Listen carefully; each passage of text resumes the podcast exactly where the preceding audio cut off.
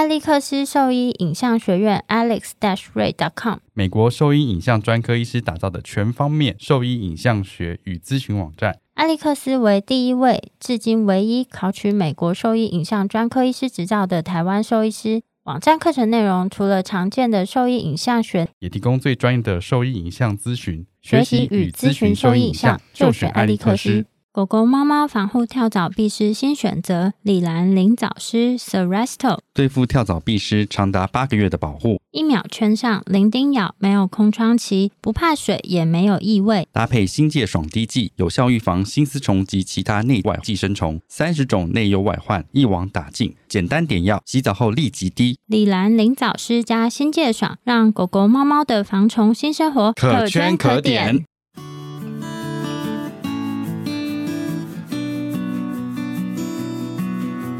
您现在收听的是 Wonder Vet Talk 超级好兽医的闲聊时间，我是兽医师萧慧珍，我是兽医师林哲宇 Steven，在这边我们会用轻松谈论的方式带给大家一些简单而正确的小动物相关资讯，也为大家分享兽医师日常发生的有趣事情。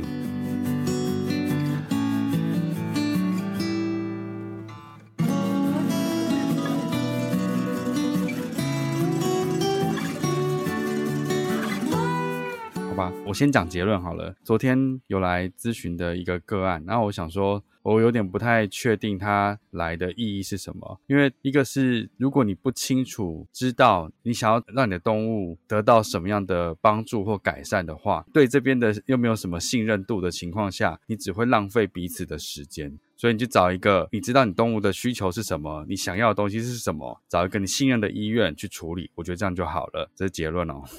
好，我问你哦，插一个无聊的话，因为我前几天看门诊，事主呢，他同时有在你们医院做复健，那我就问他说，嗯、那请问帮你复健的医师是比较胖的呢，还是哪一位？胖个头啊！说那应该没有，他说没有这个医师哦，没有，他说是比较高、比较瘦的，然后现在离职了，没有这个医师。他说：“我很确定不是胖的，所以是张医师是不是？是张医师，不是你。”他说：“我没有看过那个比较胖的医师，因为没有这个医师，没有胖的医师。”好，我看了基本资料，在咨询之前都会记一些资料嘛，所以他在其他地方看过诊之后，那边有写了一个简历，看了他寄的影片，他的基本资料这样子哦，他是一只四岁的马尔济斯，偶尔在跑步的时候右脚会抬起来，它是间歇性的抬，所以正常的跑、走、跳，他都还是做得到，只是最近右脚抬的频率有越来越多的趋势，然后寄了他的 X 光片，嗯、前一家医院诊断的部分就还有包含了胸腰椎的部分有骨刺。这样子，然后他在那间医院有在做针灸治疗，在那间医院的诊断有包含了这个部分，还有脚的部分。他想要来这边再咨询看看，是不是有没有其他的控制方式，或者是有没有其他的诊断，这样子听起来是这样子啊。然后他昨天约的时间其实是下午的时间，一下跟柜台就说：“哎，我们可能要迟到十五分钟。”然后我就想说：“好，十五分钟应该还好。”过了半小时以后，他说他今天这样子可能赶不到，他有没有办法往后延？所以要延到晚上的时间会 OK，那就这样子。反正晚上有一个临时取消诊，他可以插在那个诊里面这样子。到了他的时间之后，他又晚了十五分钟，晚了十五分钟之后带来的人又不是主人本人，所以在柜台。询问它的动物状况的时候，一问三不知。我在里面在看完资料之后，已经差不多让它进来的时间，还好主人赶到了。然后主人到了之后，就跟着另外一个朋友就一起进来，这样子。通常我看完资料之后，我们要做的事情是，我的目的不是说我要再从你那边得到一样的资讯这件事情，我要知道你对你动物的现在的认知是什么，所以我还是会问一下他目前的状况，或者是发生问题的时间点是什么时候，你对你的动物的了解状况到哪里，我们才有办法讨论到下一步这样子。但他我觉得态度就不是非常的理想，就是会一直说，诶，那简历上没有打吗？上面不是有写吗？你们每个医生讲的都不一样啊，我也不知道这样子。就一直讲这种不负责任的话，这样我就想说，这是你的动物，然后我在问你话的时间，如果正常回答我的情况下，我们的沟通会顺利很多，而不会一直说资讯上那个上面有写什么。我后来就跟他说，上面的东西我全部都看过了，我知道他现在什么样子，是什么状况，然后我待会触诊诊断的话，会再跟你讲我的诊断是什么。严重程度到哪里？建议是什么？那你现在可以先跟我讲一下他现在的生活习惯是怎么样，然后你为什么会想要带他来看医生这样子？因为他在那边，我要问他问题的时候，我说你觉得他有什么问题要带来看医生？他说看医生就是因为脚看起来抬很高啊之类的，就是讲很笼统，很不想要讲话的感觉。那我就想说，你约诊这样约，迟到一直改时间，然后来了之后态度又是这样子，我都不知道你要来干什么的。反正最后的时间就是你听到这个目前这样叙述，你对这个狗狗有什么样的想法或者是诊断吗？就是光靠这样子的叙述，听起来比较像是 patellar luxation，尤其又是马尔济斯。嗯。对啊，就是其实我们心里有个底，大概是这个。然后这时候又说另外一个医师说他是髂腰肌的疼痛问题，像你们每个医师讲的都不一样。前一个医师说他三级啦，上一个医师说他一级，你这边觉得他几级？我在做触诊的时候，我没有推那个脚，他其实在活动的时候他就会跑出去，而且他有这个症状的话，他级数通常不可能是一级啊。所以我就说，以我的诊断的话，就是二级。然后我有解释了。我就解释了他目前的状况，然后跟为什么我目前诊断是二级，然后也解释了有可能在诊疗台上很紧张的情况下，肌肉会非常紧绷，那种情况你在做触诊的时候，有可能会让他的级数变得比较低，所以要推才有可能跑出去，这是有机会的。那三级的话，也就会看说他是不是在摸的时候，那刚好已经滑出去，所以他在诊断上他只摸那一下，会觉得把它拨回来是拨得回来，所以他会认为他是三级，但是有症状原则上他就是二级。目前的话诊断就是二级。这样子也解释了他这个情况会有什么风险。嗯，听起来是很合理的叙述。对啊，又说什么第一个医生说一定要动手术吧，然后上个医生说他是肌肉的问题，所以不用动手术就要来复健，所以我就来这里。那你现在你诊断这样子是又要动手术吗？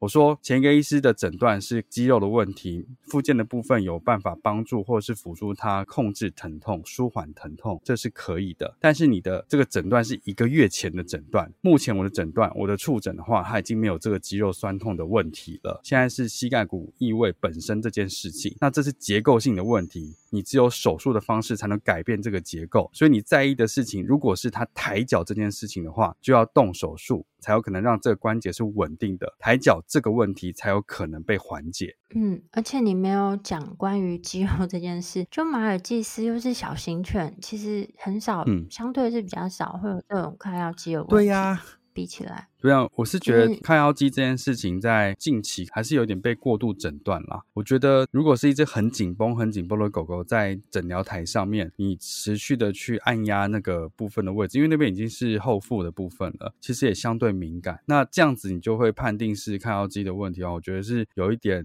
过度的去解读啦。所以在这里我都会让他们放松一点，只要反复的一直去做触诊跟按压之外，还有做一些抬的动作。因为如果看腰肌真的有有问题的话，他们在做抬腿或者是向后伸展这些动作，应该都会受到一点限制，所以动作一定会有一点不太一样。那如果这些动作他都做得出来的话，我会认为他的髂腰肌没有真的那么有问题，而且通常是二次性的，对吧？绝大多数都是。因为他们又不是，就是那种比赛的狗狗。对啊，而且这个狗狗相对还年轻，我看它肌肉状况都还不错。然后反正他就是一直在说什么呃这样子，所以不需要做复健。那复健能做什么？那前一家医院为什么要建议他做复健之类的？然后我就说那是一个月前的事情，目前的状态是这样子，所以我建议他如果要改善这个问题的话，可以咨询骨科或者是做手术这样子。我觉得他一直在质疑的感觉，就是他重点不是在他狗狗身上，而是质疑这件事情。然后他其实中间也不是没有做任何事，他有在做针灸。所以，针对这个，例如说腰椎那个部分的问题的话，我觉得我在触诊的时候，我没有感觉到任何痛或不舒服。所以我就说这个部分，我觉得你现在做的事情持可以持续，或者是跟治疗的医师去讨论他治疗的频率，我觉得是 OK 的。到这边他有比较了解，知道我在说什么之后，可能态度有稍微好一点，好像可以知道说接下来他要帮他狗狗呃往哪个方向去做治疗或者是求诊这样子。但出去之后啊，因为又要付钱了，然后他又觉得说我今天。什么事都没有做，我只做了触诊而已。为什么要收这个费用？第一次哎，第一次哎。可是你们挂号跟诊查咨询费，不是是他在填出诊单的时候就会知道，就是今天咨询门诊会是多少费用吗？原则上是这样子，没有错啊。可是我不太确定他有没有认知到这件事情，所以他进来的时候，像疾病这件事情，他进来我就一直在确认他认知到哪里。我不是想要知道说他动物现在诊断是什么，我想要知道他认知到他动物的问题在哪里而已。所以我不太确定柜台在接诊的时候有没有 miss 掉这些，或者是他自己有漏看，我不太确定。但他在外面在要离开之前，就是又经历了一段这个 argue 的部分，尤其是费用。他就跟柜台说：“我去看骨科跟内科医生的门诊也没有你们那么贵，他们是院长也没有这么贵。”柜台就跟他说：“林医师也是院长。”然后最后那个柜台说：“所以你觉得林医师今天给你的建议跟资讯是不值这个钱的咯？”然后他又说：“我不是这个意思。”反正他在里面态度后来又比较好，可是他在跟柜台的态度又是变得很奇怪。然后又一边会讲这些话，另外一边又说：“我不是没有钱，我只是想要知道为什么要缴这个钱之类的。”我想要奇怪了，你就是你已经过来咨询了，我给你相对应的资讯了，我们已经结束这个诊查了，已经完成这个诊查了，付费不是很合理吗？有什么好质疑的？就是说我带狗去其他的医院给其他医师看，就是我们收的钱也都是一样啊，就是也不会因为就我们自己是兽医师，就他们就算我们比较便宜，因为本来就是你去看门诊，它就是会有一个门诊挂号费，然后还有它诊查的费用，不是吗？没错，我觉得 know how 这件事情就是值得这个钱啊，不然你看，我觉得说他一开始他根本不知道他的动物的这些状况，然后这些激素的问题，他其实知道非常浅薄。肌肉的问题，甚至他手术不手术的风险，其实我在中间都有讲解过给他听。我是不知道他到底吸收了多少，但我已经尽量讲很慢讲给他听了，因为他态度那样子，但我还是该做的事情我都有做。然后最后我一样出一个评估表给他，所以我觉得他根本没有尊重到我的专业。反正最后他就是付完钱之后要离开之前，又留下一句话说：“你们那个 Google 评论，我一定会给你们负评的。”这样子，然后就走了。我想说，他会不会把他自己的影响力看得太大了一点？我是一点都不在乎他这个负评啊，因为让我想到那个苹果的手机的，也不知道是谁讲的一句话，说苹果的手机贵从来都不是他的缺点，是你的缺点。我觉得现在门诊遇到这样子家长的情况，相对是比较少一点的。我啦，啊、我觉得对，其实蛮少的。但我遇到还 是会有一点不爽，就想说到底为什么要折腾这一招？嗯、对啊，但是是啦我就想说从业生涯里面。其实都怎么讲？不管你今天职业几年啦，都还是会遇到类似的状况。然后像复健的，就是除了复健的话，他诊断我觉得是有时候是蛮明确，你就跟他讲是这样这样这样。因为复健他要做的一些前置的检查，我觉得可能不会真的到选项超级多，有时候。但是像那个肿瘤科的诊断，有时候他会做一个可能完全不需要的检查方式。然后他来就诊的时候，就会只跟我质疑说，为什么前一个人要这样子做，或什么之类的。有时候家长他是希望听到你去批评前一个人，或者是他对于前一个人有疑惑，然后他想要从你这边去证实他疑惑是对的，就是他就带一个先入为主的立场，就过来跟你讨论。通常遇到这种情况的时候，你要解这一题就会花比较长的时间。可我觉得他们在争论这件事情，对我来说一点意义都没有啊。我觉得那种情况，我现在就会请他说，把他的核心放回动物身上，他现在需要。的是什么，而不是纠结他先前被做过了什么这件事情啊。因为纠结在那一点，你的动物不会更好啊。那我告诉你，他现在应该要做什么。没错。然后我其实我已经把前面有可能他们诊断的有一些，我觉得不是错误，而是当下的情况有可能摸起来是这样子而已，所以会有这种情形。那我我不觉得那有什么问题啊。因为不管怎么样，前家医院也是建议他手术这件事情。那当然有一个医生也是觉得他在这种情况下还没有很严重的情形，不一定要那么急着手术。我觉得也没有错啊。因为这件事情，我只是跟他分析了他现在是什么情况，而且我就是说，你在意的是什么？如果你在意你的狗狗功能性的问题，我可以告诉你，他现在的肌肉量是好的，活动是 OK，可跑可跳，但是他这边的关节是不稳的，所以后续会有慢性关节炎产生，是会有的，而且有可能会增加前十字韧带断裂的机会。这样子，那你在意的是抬脚这件事情，要把抬脚这件事情的症状解决，那就是做手术啊。反正就是原则上，你要清楚你的要求需求是什么，找一个你信任的医院，这样就不会浪费掉自己的时间。这样子。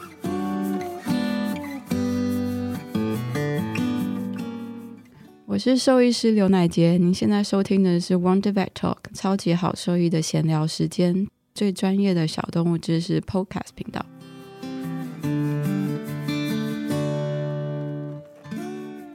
还有另外一个 case，它是瘫痪的问题啊。他在先前可能做了手术，可是在这边做了复健一阵子之后，我们在监测神经学，在后肢的神经学，发现说他慢慢的还是有神经功能的丧失的感觉，所以比较怀疑他的问题有可能会变成本来是比较像是第二型的椎间盘突出的问题，但是现在近期的话，我跟他说他现在神经学的状况还是有慢慢在退化，我觉得比较可能要去区别一下他有没有发生退行性脊髓神经病变这件事情。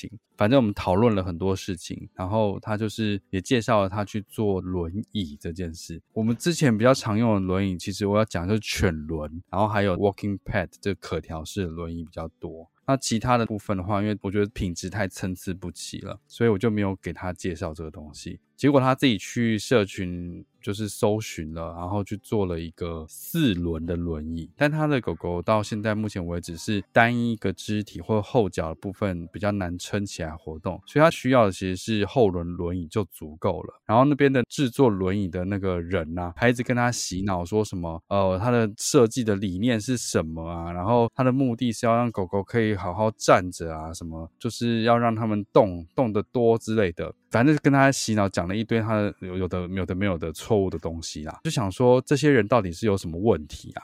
我觉得我们会推荐犬轮的另一个方面就是他不会不需要去讲这些，他就是好好做好他的东西，那他的专业。然后我发现他带来的这个轮椅哦，他这个轮椅根本就跟淘宝上面的一模一样。带来给我看的时候，那轮椅其实以这个狗狗的体型来说，它根本就不合适。我说你有量吗？他说有。然后它宽度哦，几乎把那狗狗就挤住了，就旁边杠杠啊，几乎就是它身体边边，完全没有留任何缝隙这样子。我觉得就太小了。然后它的四轮前面还有一个手扶的东西，可是它狗狗前面的肢体活动是正常的，所以就变成卡住它前面根本没办法好好活动，脚没办法往前。前伸，头也会一直被扶手的地方卡住，就是它左转右转都要再抬头才有办法转过去，反正全部都是非常卡的。然后它的狗狗在那个轮椅上真的只能站，然后跟慢慢的往前走。但事实上它其实是可以稍微小跑的那一种，因为它前肢是好的。然后我就说你这个轮椅只能让它站，然后是不适合的。反正就是扯了一堆这些。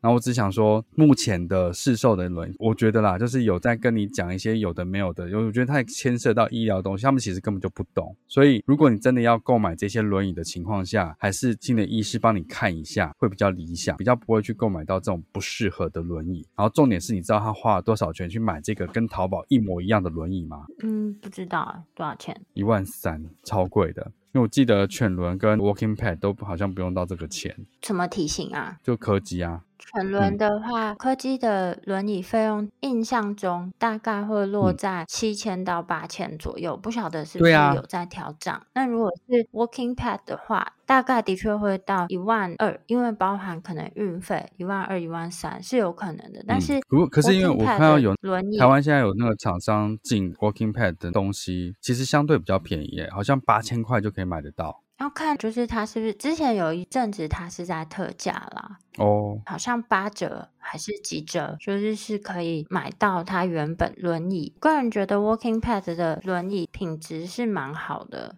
所以我目前真的在讲或介绍的其实只有 Walking Pad 跟犬轮而已，其他我觉得那设计都还好而已。但真的有需求的情况下，你可能还是请你的医师帮你去确认一下比较理想。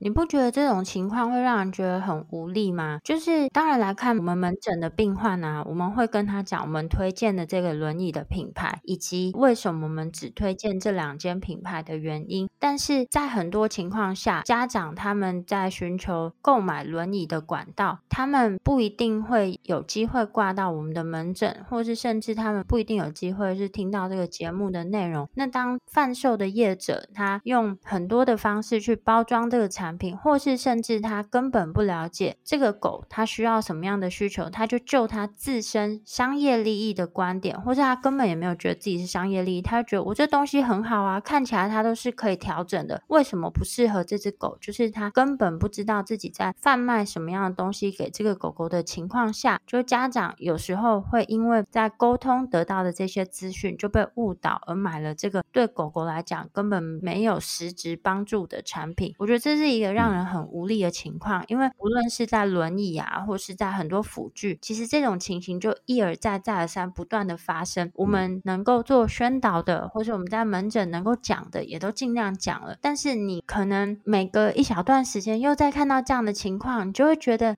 真的很痛苦哎，就是我觉得很难杜绝，因为本来就是没有一个在管控或监控这个东西的一个单位嘛，所以我觉得来咨询的时候，我都会尽量建议，我觉得我用过或者是我知道比较理想的、比较正面的东西。但他在网络上就是说有社团很多柯基的狗友推荐的，我想说你们这些人推荐个屁呀、你们懂个什么东西啊？再还有一个 case，就是我们通常在做那种像这样子的神经的问题，会做的神经学检查，其实会包含脑神经跟脊神经的部分。我们在做的事情是先区分脑部或脊神经问题，下一步是脊神经的区段哪里有问题，这是我们定位在做的事情，对吧？然后昨天我们就看，我就看到了一个评估的单子，某间医院的评估单子，有这一些，例如说关节啊、骨科啊这些检测。没有问题，我看起来都 OK。然后有看了一些神经学血的部分的检测，呃看起来都不错，就是都有分开，然后有的定位。可我看到最后一项的时候，我就傻眼了，因为我们在做的事情其实是没有包含诊断，我们还在定位说它的病灶在哪里，有问题的地方在哪里。结果他最后就来了一个 IVDD 的诊断，那我就想说奇怪了，就是我们在做的事情是区分定位，然后跟看它的严重程度，这是针对神经功能的评论了，有点像是你的脊髓到底。损伤到多严重，只能知道，而且是哪哪一个区段可能有损伤，但什么东西造成损伤的，没有办法知道啊。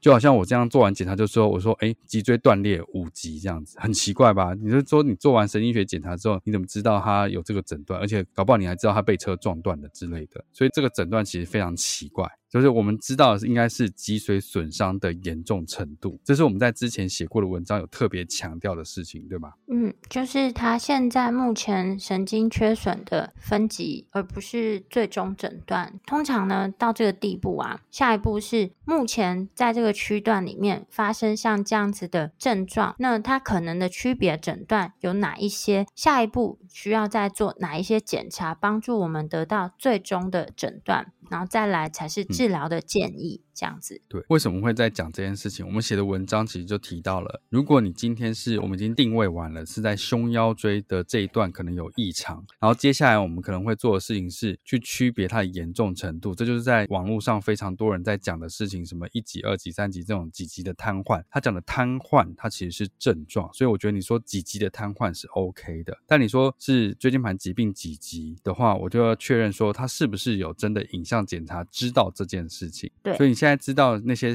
分级，它不是一个疾病的分级，而是你脊髓损伤的一个分级才对。一下跳太多了。这个为什么要特别强调这个目的？就是你知道你的脊椎损伤的严重程度之外，你还不知道原因就进行治疗，其实是一个不是很理想的一个方向了。通常还是会建议你要完成你的诊断再去做治疗比较理想，因为他今天有这个问题，他有可能是肿瘤啊，所以在这种情况下开始做其他的治疗，或者是做瘫痪的治疗的话，有可能对这个疾病其实并没有什么帮助。所以应该是要完成诊断，才能知道后续的治疗方向，而不是只是针对症状就开始做治疗这样子。你要稍等一下，又是选举吗？对啊，又是那个宣传车。可是他的这个台语我听不太懂，我不 很准时哎、欸，我不确定到底是谁。他这台语有点太台语了。我小时候是跟我阿妈一起长大的，所以我阿妈就讲台语跟日文，因为他们小时候是生。哎，我阿公也是哎。我阿妈是民国六年出生，个位数年。嗯、他们小时候是受到那个日本教育，所以他日语是很流利。再来就是讲台语。那虽然有这样子就跟阿妈相处的经验，但是 刚刚外面那一串，我只听得懂最后几个字“干霞干霞”跟“拜头拜头”。烂死了！前面讲了我都听不懂。我想说大家讲什么？听不懂啊？我以前小时候其实跟我阿公阿妈也都讲台语，我现在其实也真的很少讲，但我会听啦。那你的小孩会讲台语吗？嗯，他们现在有台语的课程，所以他有那个课本里面的，比如说字或者是意思，他是会念的。比如说花生好了，他就知道是头刀这样子。那我问你一个词，不晓得你知不知道？就是我小时候对于学习对学习语言是蛮有兴趣。那你知道在那个台北市立图书馆，其实他每个礼拜都会举办一些小活动，嗯、就是你答对的话，就会送你小礼物。就有一些是他出题目，然后你要去找书名啊，然后要投那个有奖征答，然后答对的人他会送你那个鳄鱼订书机。但是因为我真的很热衷这个活动，我加很多鳄鱼订书机，然后还有就是你说一整柜都是吗？就是很多只鳄鱼订书机啦，还有会有老师或是不知道什么样的志工，他会来带小朋友学台语。然后其中一个我超级有印象，从小时候学到现在都完全忘不了。你知道跳蚤的台语是什么吗？跳蚤不知道。对，跳蚤的台语，这太难了吧？这我小时候印象，我不确定是有错，但是我就一直记得是这个叫嘎蚤。嘎蚤，嘎蚤是四声。嘎蚤。那蟑螂怎么讲？嘎抓。是不是你是不是听错？没有，我就记得啊。你对啊，我印象中是这个。好难哦。那你用台语念“预防跳蚤，必施长达八个月的保护”。预防的台语怎么讲？太难了，这换成英文我还比较有可能。预防的台语是什么？有红啊。有红。嘎造。必施的台语是什么？牛逼哦，对对对，牛逼。有红。嘎造牛逼。哎，但我背够个保护。有红。有红，再再一次，你看把中间剪断，中间剪掉，然后你等下也讲一次，看谁比较标准。有红嘎照牛逼，会当有八个月的保护。有红嘎照牛逼，有当有八个月的保护，不错啊，我觉得很好。听得懂吧？我们要拓展我们的那个长辈听众，可能要多讲一点 台语。好，我觉得可以。哎、欸，很难呢，我觉得这不容易。像我们之前都是被问什么蚊子怎么讲？蠓啊。那网子怎么讲？蠓啊。哦，很强哎。石头怎么讲？九桃。那树头怎么讲？球头啊。哎、欸，你很厉害哎。那番薯怎么讲？韩吉。那马铃薯怎么讲？头刀啊。马铃薯是头刀吗？马铃薯。那不是花生吧？对啊，马铃薯不是头刀吗？不是吧？是吗？头刀是花生嘛？马铃子有没有屁嘞？绝对不是，真的，我觉得听起来很怪。我来查。马铃子，我觉得你在唬烂我。反正头刀是花生啦。好，我们台语教学到这里，好难哦。哎，真的哎。对啊，马铃子。哦，我以为是头刀。不是，头刀是花生。花生不是蛔西吗？不是，没有这种说法。花生是头刀，然后马铃薯是马铃薯，它有不同的腔调啦。好，我们讲回原本的东西吧。我们以后要拓展新的客源，要用台语来讲卫教知识。不是，因为的确有来看诊的有一些病患，他们是讲 台语的啊。你这有驾照？爱给他爱可以点油啊，点油啊。点几个？哎，你讲的不错，可 没有办法用台语看诊，好弱。哎，我觉得应该可以去听听看，那个有没有。医生都是用台语看诊的，我就不太行啊。我就是会有时候讲一讲，不小心变英文，因为我会发现，哎、欸，那很顺哎、欸。其实你知道，切成英文很顺，切成 中文还没那么顺。就是你有时候台语讲然后切成英文，不是因为你就知道中文是，你不能讲回中文，所以你就会变成英文，白痴哦、喔。下意识切成另外一个语言。对，但是我觉得，哎、欸，好像可以去跟诊听听看，就是全程用台语要怎么看诊，真的没有办法、欸，好难。好，那比较久没有复习到我们之前提到过，就是椎间盘疾病的诊断方式。然后，如果说家里有病患啊，当他有一些神经症状带去医院求诊的时候，就一定要记得，我们在做一个疾病诊断及后续治疗的时候，其实疾病的诊断是很重要的。当做完神经学检查，我们看到是他目前现在的。症状严重程度，他是没有办法直接跳到诊断这件事情。那如果说对这个部分还有一些疑问的话，其实可以翻我们旧的文章起来看。然后再门诊的时候，就我们也重申过很多次，就是每个医师基本上他就是希望帮助狗狗处理他现在的状况。当你就诊的时候，我们就针对狗狗现在的状况去做讨论，以及未来可以怎么样去协助帮助它。当你发现如果跟这个医师其实在沟通对话上没有那么顺利，或是你其实并不是那么信任的话，那会建议还是找自己比较信任的医师，因为彼此在做。争论的情况下，其实会浪费掉就诊的时间，那也会让狗狗没有办法这么快得到它需要的帮助。今天就是针对这几个病例，就是在跟大家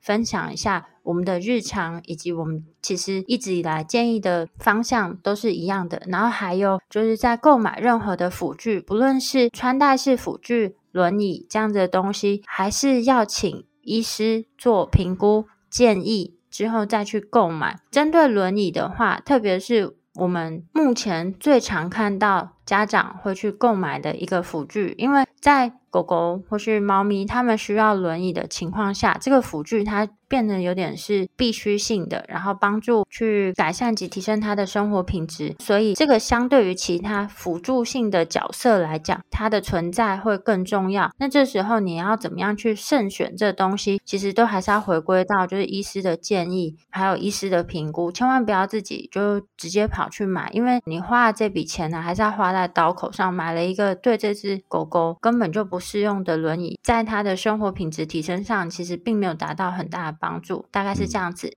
如果说对我们分享的内容有兴趣或是有疑问的话，可以上我们的网站，我们的网址是 triple w dot wonder vet dot com dot tw，或是 Google FB 搜寻 Wonder Vet 超级好收益都可以找到我们哦。喜欢我们的内容，可以点选 Apple Podcast 上链接，请我们喝杯饮料哦。那今天节目先到这边喽，拜拜，拜拜。